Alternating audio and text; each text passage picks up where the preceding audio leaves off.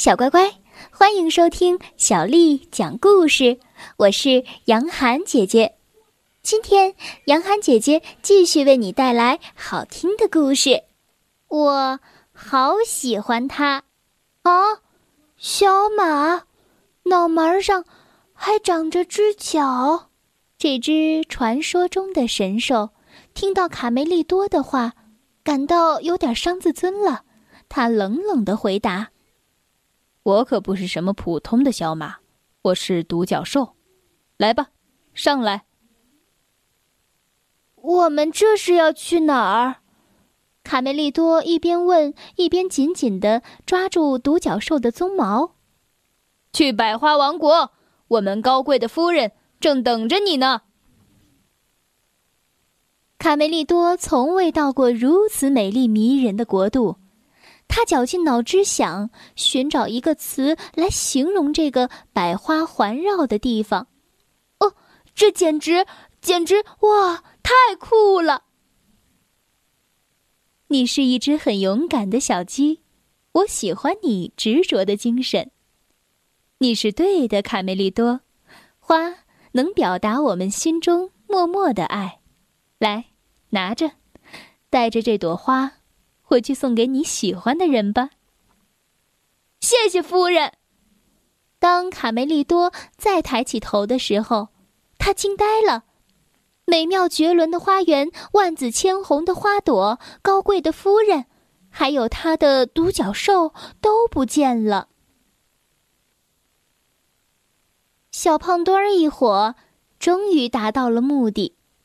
鼻涕虫为了得到猞猁宝宝的三根红毛，付出了惨痛的代价。七种配料全部齐了。特里斯坦之水被制造出来。罗西娜在鸡舍里没有找到卡梅利多，准备回到爸爸身边。哦，看，是罗西娜！小胖墩儿想象着自己即将成为罗密欧。要让他赶快喝下特里斯坦之水。哦，该死，还是来晚了。卡梅利多说。就在卡梅利多快到鸡舍的时候，他惊讶的发现，小胖墩儿单腿跪在了罗西娜的面前。亲爱的罗西娜，请品尝一下这美妙绝伦的……啊，药水呢？药水怎么不见了？哦，看那边，小偷逃跑了！快快抓住他！啊，不行不行了，老大，我们太累了。小偷豪猪不光爱偷东西，还是个好吃的家伙。他把这瓶大杂烩一口气儿喝了个底朝天。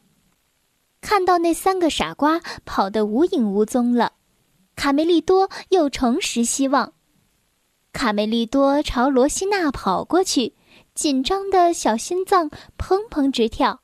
他小心翼翼地把千辛万苦得到的玫瑰插在了罗西娜的帽子上。罗西娜见到卡梅利多，罗西娜感觉太幸福了。这下，卡梅利多总算是有勇气对罗西娜说：“我喜欢你了吧？”嗯，我找到了你的帽子。看到帽子上的玫瑰花，罗西娜心想：“这真是个勇敢的男孩，能送给我如此珍贵的礼物，搭配的又这么招人喜欢。”他想对卡梅利多承认自己也喜欢他，但有点不好意思。他俩就像喉咙打了结似的，只是久久的。互相凝望着，然后，卡梅利多带着罗西娜去滑冰。所有人都知道，滑冰是最容易让两个人靠近的方式了。这是只属于他俩的快乐时光。此时，罗西娜把什么都忘了：话剧、巡回演出、她的演艺生涯。卡梅利多心想：“我的双手冰凉，胸口却如同森林大火似的燃烧。爱真是个神奇的东西。罗西娜和卡梅利多心动的那一刻，终于到了，真是令人激动。第一次的吻，两只甜蜜的小鸡感到世界上就剩它俩了。卢兹佩罗事先应该提醒小胖墩儿一句：一旦喝下神奇的特里斯坦之水，永远都不会移情别恋。嫁给我吧，小胖墩儿。呃，戴上眼镜，你这个斗鸡眼儿，看清楚！难道没看出来我是一只小公鸡吗？小乖乖，今天的故事就讲到这儿了。如果你想听到更多的中文或者是英文的原版故事，欢迎添加小丽的微信公众账号“爱读童书妈妈小丽”。接下来又到了我们读诗的时间了。今天为你读的这首诗是于谦写的《石灰吟》。石灰吟，于谦。